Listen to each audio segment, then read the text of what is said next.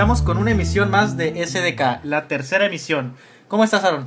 ¿Qué tal, José Luis? Un gusto, muy bien. Pues como ya lo comentaste, es la tercera emisión de este podcast SDK, un programa original de Pixel donde hablamos pues de las tendencias más importantes en tecnología, cine y videojuegos. Y esta semana tenemos un podcast muy interesante porque vamos a hablar de una tendencia que causó furor en todo el norte del país.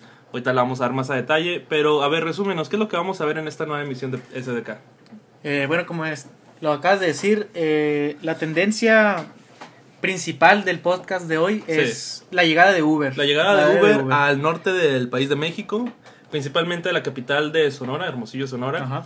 También vamos a hablar acerca en tecnología de un apartado sobre WhatsApp que va a dejar de funcionar en varios este, sistemas operativos. Ahorita vamos a decir cuáles. Blim, la competencia de Netflix. Vamos a platicar un poco acerca de Blim, qué es lo que está ofreciendo, eh, en qué modalidad se diferencia de su competidor principal que es Netflix y también de todos los memes que están sucediendo ahorita que pues en verdad me están causando mucha gracia eso de las comparativas entre Sí, Netflix y, y, y Blim.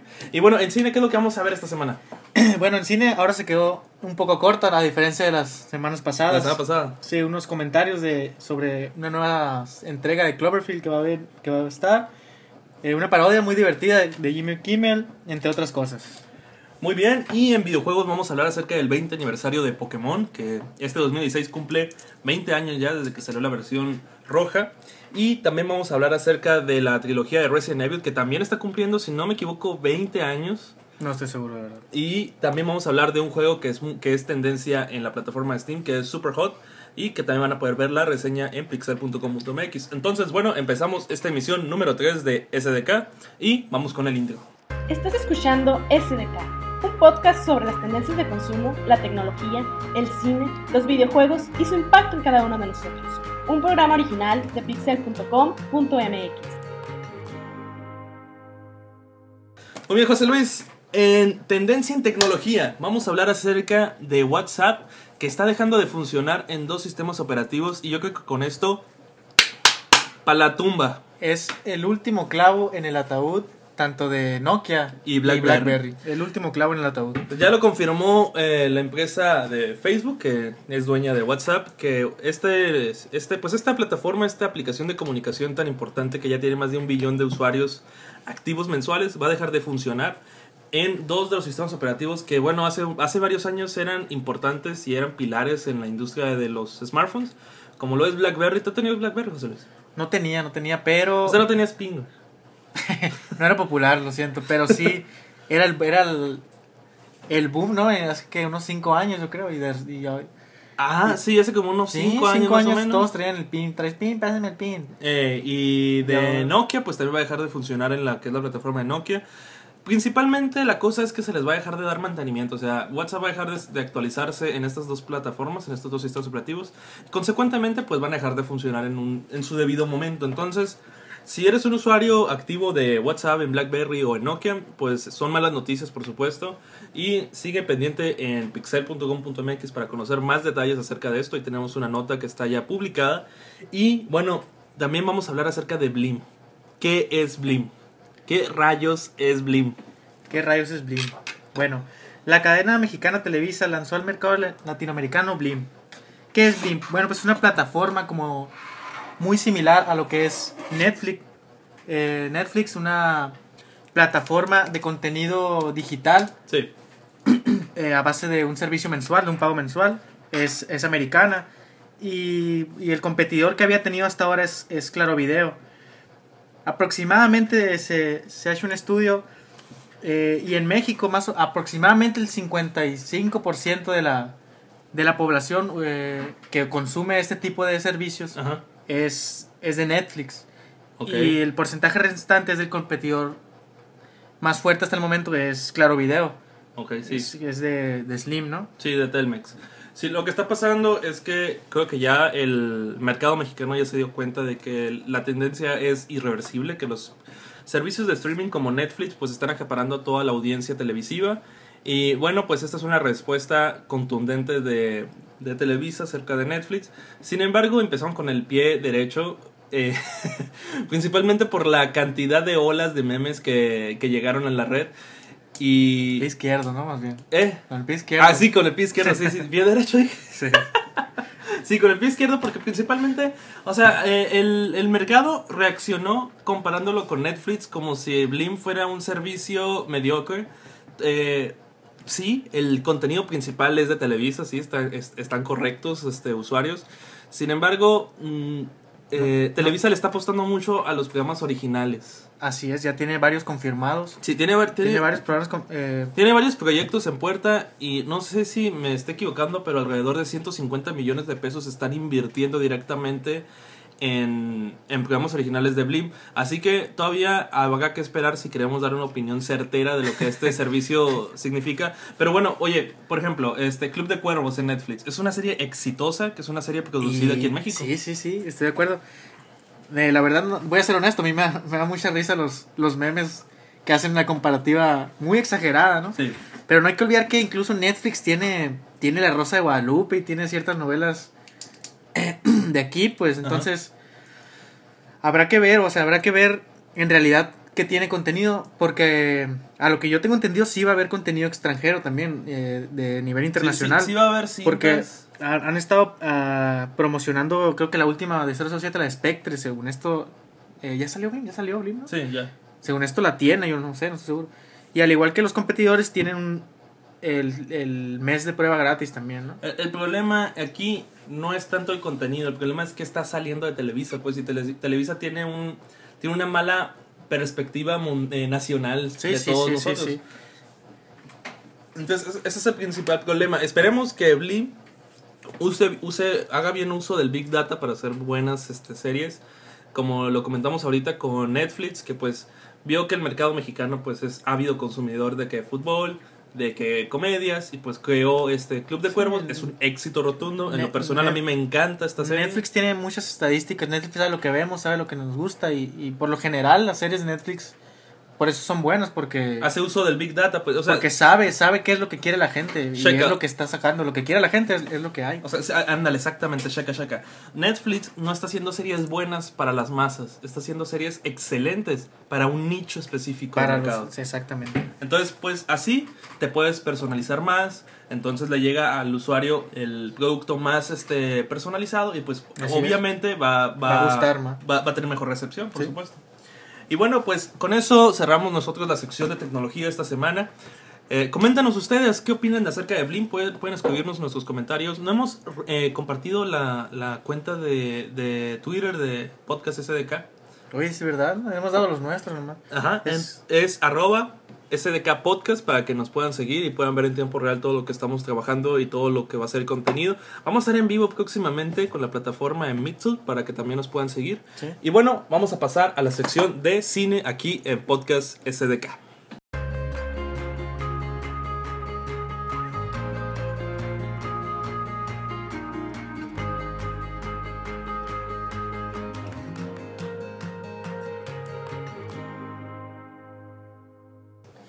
Bueno, en cine. Cine, Eh, tu ídolo, tu, tu dios, mi director favorito, tu dios. J.J. Abrams. J.J. Abrams. ¿Qué va a hacer ahora? J.J. Abrams eh, ¿En qué va a trabajar este Nos habla sobre 10 Cloverfield Lane. Ajá. 10 Cloverfield Lane. Eh, lo voy a citar, ¿no? A ver. Eh, dice, la razón por la cual esta película no se llama Cloverfield 2 es porque no es Cloverfield 2. La asociación es clara y hay múltiples conexiones. Y existe un plan aún más grande para estas películas y su conexión. O sea, Termino la cita. Vamos, vamos, vamos a, a- a resumir estas palabras para los que no, no están muy, muy, este, informados acerca Así de este es. tema. Eh, la nueva cinta de Cloverfield no es Una una, secuela secuela, directa, digamos. Sin embargo, está. Está en el mismo universo, el mismo universo. Que, que Cloverfield, así es. O sea, podríamos ver el mismo monstruo que en la cinta número uno. Inicio la cita número 2. A ver, la historia de esta película definitivamente trata acerca de otros monstruos. ok. Y si bien el monstruo de Cloverfield no se encuentra en esta película, existen nuevas criaturas y hay otros eventos que se llevarán a cabo, pero no les quiero arruinar el final. Muy bien. Fin de la cita. Pues yo eh, quedo conforme con esto. A mí me gustó mucho Cloverfield, me gusta mucho el trabajo de J.J. Abrams. No por Star Wars, sino por otras cintas como por ejemplo Super 8. ¿Super 8 te gustó? Sí.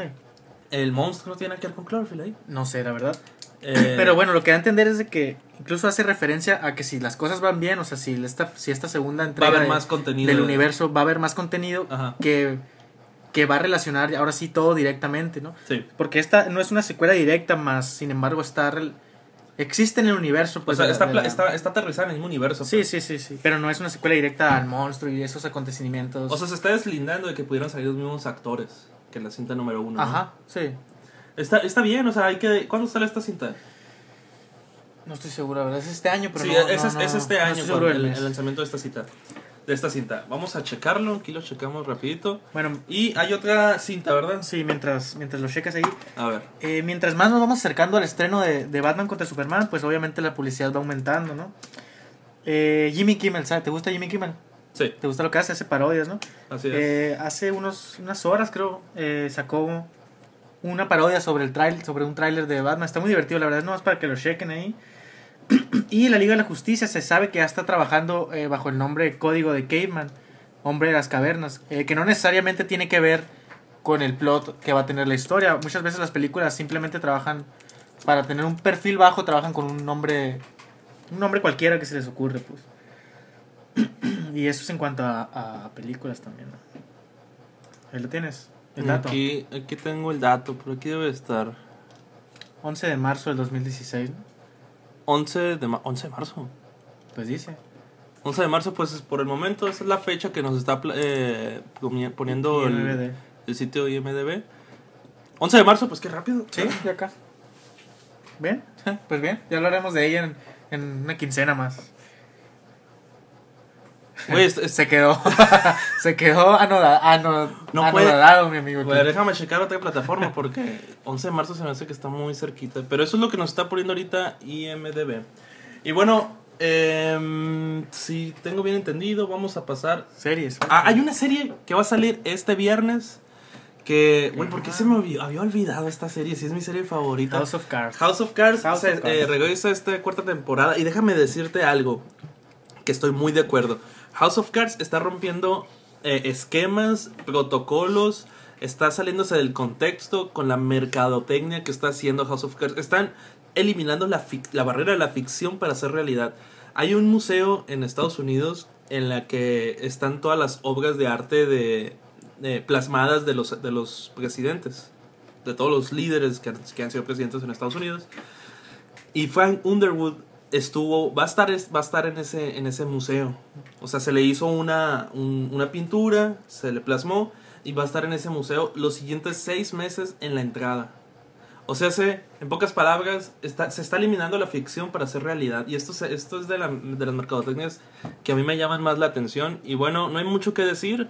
Eh, House of Cards, eh, temporada número 4, se estrena este 4 de marzo. Ya faltan un par de días más. Y según tengo entendido, van a ser 13 capítulos como las últimas tres temporadas. Y sí, va a haber una quinta temporada que se va a estrenar en el 2017. Y a, lo que he visto, podría no acabar ahí, sino que podría haber hasta una sexta temporada, ya que hicieron un cambio de director, que eso es lo que se me hace un poco extraño. Y bueno, ¿qué otra serie tienes por ahí? Es otra serie origi- original de Netflix. Bueno, más bien eh, queda confirmado un actor para una serie original de Netflix y Marvel. Es la, la serie de Iron Fist. El actor será Finn Jones. Tal, eh, ¿Ves Juego de Tronos? Sí, Tal vez lo recuerdes de Juego de Tronos eh, por su papel como Loras Tyrell. Sí, uno güero. creo que sí. Sí, si lo ubicas. Ah, pues él va a ser. Eh, le- la idea de Netflix es hacer una, una serie que es tipo Vengadores, pero a nivel. Pues a los Vengadores tú ves la película y es como que salvan al mundo, ¿no? Entonces la idea de Netflix es hacer una tipo de Vengadores, se llaman los Defensores.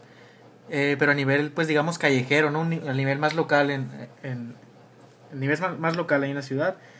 Eh, eh, ya tiene dos series, ¿no? Dos, serían dos los personajes que ya van, que van a salir, que es Jessica Jones, ¿viste Jessica Jones? Original de Netflix. No la he visto, la, la voy a ver junto con Daredevil tampoco. Es Jessica. Jones, Daredevil, y en Jessica Jones sale Luke Cage, y pues este nuevo actor que, que se va a reincorporar, se va a incorporar a la, a la pues al grupo, Al ¿no? elenco. al elenco de, de esta nueva cinta, de esta nueva serie, perdón. La serie está por salir, se dice que en cuanto terminen, Ajá. en cuanto salgan las cuatro series, van a sacar eso. Ah, ok, muy bien, excelente. Y recapitulando lo que estamos diciendo ahorita, ya corroboré con varios sitios. Y sí, la fecha de Pues en lanzamiento de Cloverfield eh, Lane va a ser el 11 de marzo. Y bueno, pues ¿qué faltan? Faltan Pues dos 11 semanas, días. ¿sí? 11 días. En dos semanas ya, ya hablaremos de esto. Posiblemente sea otra tendencia más en, en SDK. Muy bien, pues con esto terminamos la sección de cine y vamos a pasar a la tendencia principal que es Uber. Entonces vamos a pasar a la tendencia de esta semana en SDK.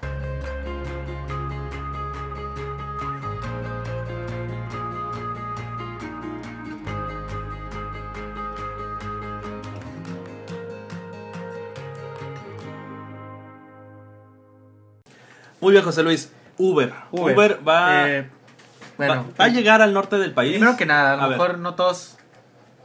no- Sí, cierto, sí, no cierto. sabía. Explica qué es Uber, Uber. por definición, según Wikipedia, ¿no? A ver, dímenos qué informa. Uber Technologies Inc. es una empresa internacional que proporciona a sus clientes Ajá. una red de transporte a través de su software de aplicación móvil. Muy Eso bien. es lo innovador de Uber, además del mejor servicio que brinda en cuanto a, pues, ¿cómo le podría llamar? Calidad, precio. pues. Calidad y precio. Es una una- calidad-precio excelente. Bueno, eso es Uber, por, por definición. La tendencia para todos nuestros radioescuchas que nos están escuchando en todo el, el país es que Uber va a llegar al norte del país, principalmente a seis ciudades. Ahorita vamos a mencionar cuáles, pero la principal ciudad que llamó más la atención fue la ciudad de Hermosillo, la capital de Sonora, en la que va a llegar este servicio y nosotros estamos grabando ahorita SDK desde la capital y ya, hemos, ya estamos viendo manifestaciones de los taxistas. El lunes, eh, el lunes el- por Sí, la mañana pasado. hubo hubo manifestaciones. La verdad no no sé cuánto duró la manifestación, pero taxistas se manifestaron frente al Palacio de Gobierno Ajá. a pues a mostrar su inconformidad ante la llegada de este nuevo servicio. La verdad no no veo por qué hacer eso. A mí yo siempre he dicho que mientras que la competencia es necesaria para mejorar cualquier tipo de servicio, cualquier tipo de producto ocupa competencia para poder mejorar. Además, No, yo no puedo además, estar más de acuerdo con Además, la sociedad está cambiando y las necesidades de la sociedad son diferentes. Y, De acuerdísimo. Y si un servicio está a la altura de, de lo que la gente necesita hoy, pues es bienvenido. Así es. Eh, va a llegar a seis ciudades que va a ser este Hermosillo, Aguascalientes, Cuernavaca, Mérida, Mexicali y por último San Luis Potosí. Por el momento no tenemos información de cuándo van a llegar eh, exactamente a estas ciudades. En Hermosillo se tiene una fecha estimada para que llegue en verano, o sea que estaríamos a unos a un par de meses más para que llegue Sí. esta esta esta plataforma y va a llegar con UberX, que es el servicio eh, más popular de, de Uber. ¿Ya te has subido un Uber? José No, yo no tenía. Eh, hay varios servicios, miren, déjame explicárselos antes de, de hablar de esta tendencia tan importante. Eh, el principal es UberX, en el que, bueno, es tal y como te lo imaginas, donde pides un taxi, este llega y tú te subes este, personalmente. Hay otro que se llama UberXL, en el que se pueden subir varios acompañantes que tú conoces para hacer este como un como dividir la cuenta, ¿no? Eh, equitativamente. Y hay otro que se llama Uberpool, que ahorita acaba de llegar al DF, en el que tú te subes, pero, pero no con personas conocidas, sino con extraños. Y comparten la cuenta. O sea, Uber te va a respetar tu destino, pero en el transcurso del destino puedes subir a gente que vaya por el mismo Ujú. por, por los mismos Por caminos. la misma ruta. Ajá. Y así se comparten los gastos Sí. una versión económica del, del Uber X. Y bueno, como tú ya lo habías mencionado, eh, la, una de las principales cualidades de Uber es que utiliza el, el smartphone con una aplicación. Tú llamas al taxi, es un taxi privado, y llega y tú puedes ver hasta las placas, hasta el nombre de la persona que, que te está Sí, está recibiendo. muy bien definido quién va a ser tu, tu chofer. Y como lo habías mencionado, José Luis, la calidad, precio eh, es este, tremenda comparativa con otros lugares, este, como en el DF. Yo lo he usado en, en Los Ángeles cuando fue el L3 y en lo personal es, es, un- es un servicio excelente en puntualidad, en precio, en calidad, en todo. Entonces, bienvenido a que llegue al norte del país. Pero esta, este conflicto no, no es solamente de aquí. Yo he sabido a donde llega Uber ha generado conflicto. He sabido conflictos en España, en lo que es ahora Ciudad de México. En la Ciudad de México llegó, pero es que Uber también llegó, eh, no, no aterrizó bien. Sí, sí, sí, pero pues, Llegó a la brava, así de, "A ver, quítense, que ahí vengo yo. Y así no es como funcionan las cosas. Pues al final se tuvo que hacer un fideicomiso No, y con, eso el- se va a hacer- Ciudad de México. eso se va a hacer aquí. eh, ay, se me, se me- perdí el nombre, pero, pero sí dijeron que si Uber va a entrar aquí y va a entrar con, con ciertas, Con ese acuerdo, con pues. ciertas ajá, normas que tiene que seguir. Por ¿no? ejemplo, en el DF. y que, que va a ser, un- o sea, un porcentaje de las ganancias se va a destinar también al apoyo. O sea, se- Uber este, va a tener una bolsa de ganancias mensuales y de eso va a sacar un porcentaje. No sé si es 2% en el DF, No sé. el- en, la Ciudad de México, perdón. Y se, se va por un fideicomiso en el que es para mejorar este servicios como el transporte público. o otras áreas importantes de la Sí. Ciudad de México. Entonces, a lo mejor puede pasar aquí igual, que un porcentaje de las ganancias y utilidades de, net, de, de Uber se vayan directamente a un fideicomiso este, público. Pues, Y- pues y bueno, esto es lo que tenemos hasta el momento. Eh, también muy importante, ya está abierto el registro para que los nuevos socios se puedan sumar a la plataforma. ¿Quiénes pueden ser socios? Pueden ser personas que tengan un carro que sea modelo 2007 en adelante. Pueden ser este conductores, no necesitan tener un carro, pueden este adjuntarse con un socio que sí ofrezca el carro Y y- puede ser alguien que tenga un carro y no lo quiera manejar. y no lo quiera manejar, ajá, para que un conductor lo tome. Sí. Esas son las tres modalidades de socio y bueno, como ya lo habíamos mencionado, va a llegar a Hermosillo con Uber X hasta el momento, es lo único que tenemos este, actualizado. Estoy seguro que va a llegar más información en los siguientes días y como dato curioso, pues fue la nota más popular de, de Pixel de este año, ha sido la nota más popular. Parece que fue tuvo un recibimiento muy grande en todos los lectores de Sonora. Es que es una noticia muy importante, la verdad. Y bueno, bueno, con eso vamos a cerrar la tendencia de esta semana. Uber va a llegar a Hermosillo, va a llegar a Cuernavaca, Aguascalientes, Mérida, Mexicali y San Luis eh, Potosí. Y con esto se suma las 8 que ya se encuentran, como lo son la Ciudad de México, Guadalajara, entre muchas otras. Entonces pasamos a la sección de videojuegos aquí en pixel.com.mx.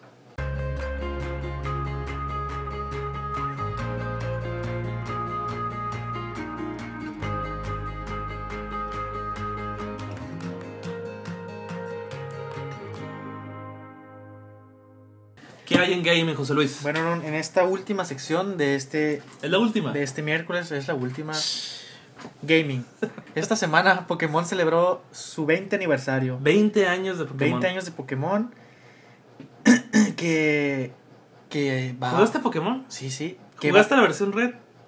Ajá. O, o cuál era la otra, la versión? Era, las esperanzas eran la roja y la. La verde no salió aquí, ¿no? Salió la, la roja y la azul, ¿no? No, salió la roja y la azul Y luego la amarilla. y salió la amarilla al otro año. Ajá. En el, o sea, salieron los dos en el 96 y en el 97 salió la amarilla, la edición de, de Pikachu eh, para el Game Boy Color. Bueno, eh, salió un, un video muy emotivo, Emotivo, sí, muy emotivo de, de estos 20 años y cómo, pues, de cierto modo conecta, ¿no? A los jugadores. De eso se trataba más, más bien el, el video, de cómo conectaba O sea, a se, trata de que todo el mundo ha jugado Pokémon, de que, de que se trata de... Y es que todo mundo, alguna vez todos, yo creo, yo creo que todos jugamos alguna vez Pokémon. o todo el mundo lo conoce, pues O lo es una franquicia súper popular de Nintendo. Y sí, sí, y mucha gente incluso pensaba que es para niños, pero no, su público es, es gente, son, son adultos. Sí, Bueno, el punto es de que al final de, de ese video eh, se dio a conocer las dos, las dos nuevas entregas, de que es el Pokémon Sol y Pokémon Luna, que estarán disponibles eh, a finales de- del año. Exclusivamente para la consola de Nintendo 3DS. Ajá, ajá. Eh, y también el fin de semana pasado, eh, debido a, a- a este aniversario más, fue posible bajar la versión para 3DS.